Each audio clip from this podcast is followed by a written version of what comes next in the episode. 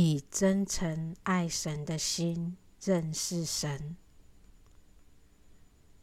灵性之子啊，我首要的训言是这样的：你要有纯洁仁慈而意气风发的心，这样才能成为亘古不变的、不灭的、永恒的。追求真理，追随上帝教导，这是一门心的功课。我们学的是调心。使心纯洁而光明，如此心境就能映射实相，看见创造的实在与实质。神说，真实是人类所有美德的基础。他也说，欠缺真实，任何灵魂皆不可能在上帝的万千世界里获得进步和成功。我们要取得灵魂的进步，爱神的心要调整到什么程度才算真实呢？经文有很多地方都告诉了我们，例如“非商非贸之人，沉湎于念记真主”，纯洁之爱意及清澈持久之交谊。我们可以问问自己。我服务圣道，有与神搞交易的心吗？我是为了来生得福而愿意付出劳力去服务的吗？我每次祈祷都是有求于神吗？我主动敞开心来让神鉴察我的心了吗？顺利时，我看见神的恩典；事情不顺，或事与愿违时，我还能看见那是神的恩典吗？考验中，我能了解神的心意，还能一样的爱他吗？困难与挑战有神的美意，若我们不能去认识这一点，不能真正去看见困难中有神的美意。并因而在困难中升起感恩的心，那这样的信仰是很危险的，因为这种情况，人所认识的神只认识了神赐予物质的恩典，还没有明白神是赐予生命的神。神赐予生命是借由困难与挑战而赐予的。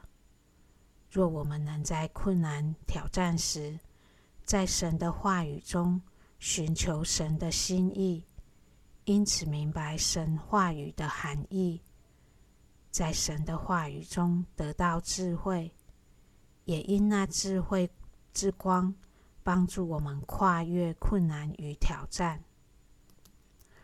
如此，对神话语的认识，也因神话语的智慧而体会神话对人生命的利益。这种认识是真正体会神话对人生命的供应，这才是神派遣神圣教育家来到人间的用意。若我们因困难挑战中学会了解神的心意，体会到神话语生命的供应，在每个困难后都看见心得着更多的自由。这才是认识神对人类真正的爱。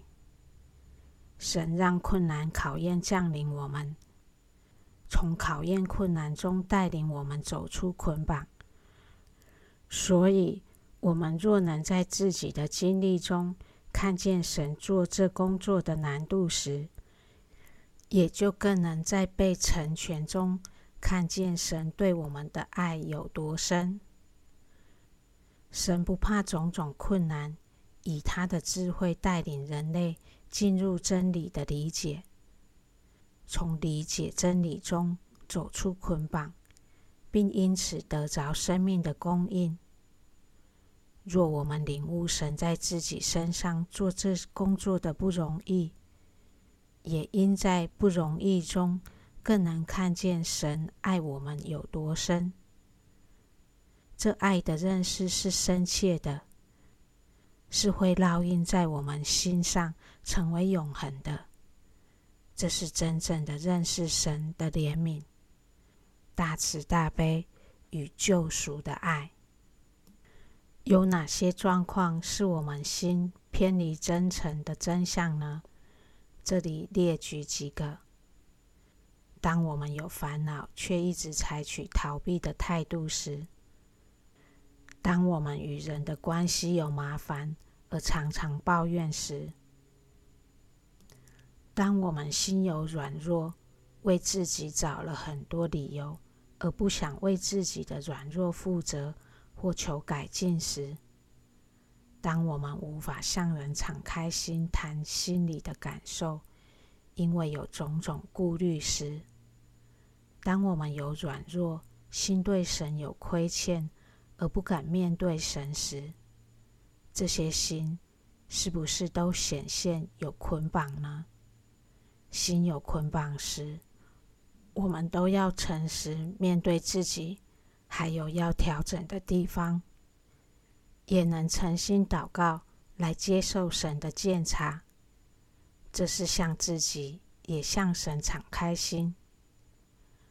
我们学会在神的爱中，不怕接受指正，不怕丢面子，能坦然面对，在别人的提醒中追求进步。这样就能不断放下我执，而达到心灵的净化。这是神希望看见我们有的彼此相爱，这是建立在真实这美德基础上的相爱，这是在真实中取得进步与成功，这是神希望我们共同去经营的和谐与进步的环境。从这几句经文告诉我们，只要我们变得被动时，就要当心，因为我们已偏离行在真理道路上应有的意气风发。当我们在满足于物质的恩典时，能赞颂神；但在困难降临时，却无法存感恩时，我们也要当心，因为我们已经偏离了追求真理赐予生命的心。当我们为圣道付出，有着未来生得着赏赐报酬的动机时，也要当心，因为这已偏离了对神的纯洁之爱意及清澈之交谊。这是一种商贸的行为，这是违反神的公义性情的。这些都是我们与神关系培养中要去注意的地方。与人关系的真诚问题，哪些是我们可以去注意的呢？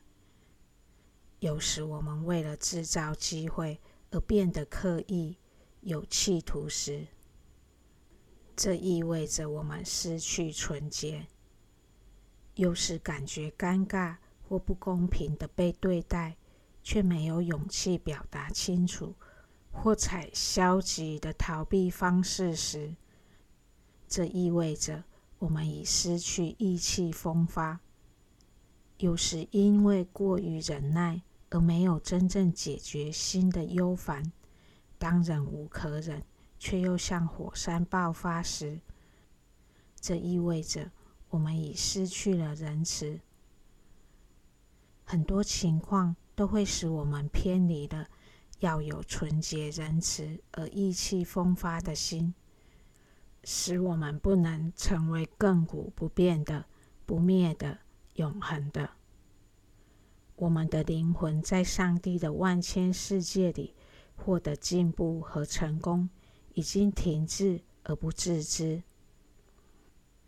当我们对世俗心与真心尚无法分辨时，在追求真理道路上是有很多危险的。